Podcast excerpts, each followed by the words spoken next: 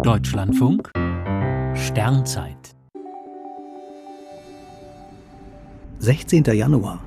Weiter warten auf die erste deutsche Astronautin. 17 Menschen haben es in die neue Astronautenklasse der ESA geschafft. Fünf davon fangen sofort mit dem Training an. Bei den übrigen ist noch unklar, ob und wann der Traum vom Weltraum wahr wird. Dazu gehören auch zwei Frauen aus Deutschland. Nicola Winter und Amelie Schönenwald haben sich gegen mehr als 20.000 andere durchgesetzt, brauchen jetzt aber noch viel Geduld. Nicola Winter gehörte vor fünf Jahren zu den Finalistinnen der privaten Aktion Die Astronautin, die endlich eine deutsche Frau ins All schicken will. Allerdings verließ sie das Projekt nach einem halben Jahr. Nun bekommt die Luft- und Raumfahrtingenieurin bei der ESA eine neue Chance. Die zweite deutsche Kandidatin ist die Biotechnologin Amelie Schönenwald.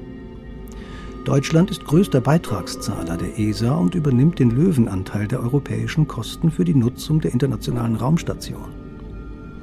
Die Auswahl der neuen Astronauten und Astronautinnen nimmt bei der ESA der Generaldirektor persönlich vor, derzeit Josef Aschbacher.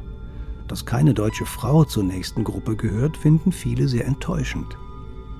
Womöglich ist es eine Reaktion auf die Auswahl von Matthias Maurer, der zwölfte deutsche Mann im All war im Auswahlverfahren zunächst knapp gescheitert, wurde aber einige Jahre später vom damaligen ESA-Chef Jan Wörner nachnominiert.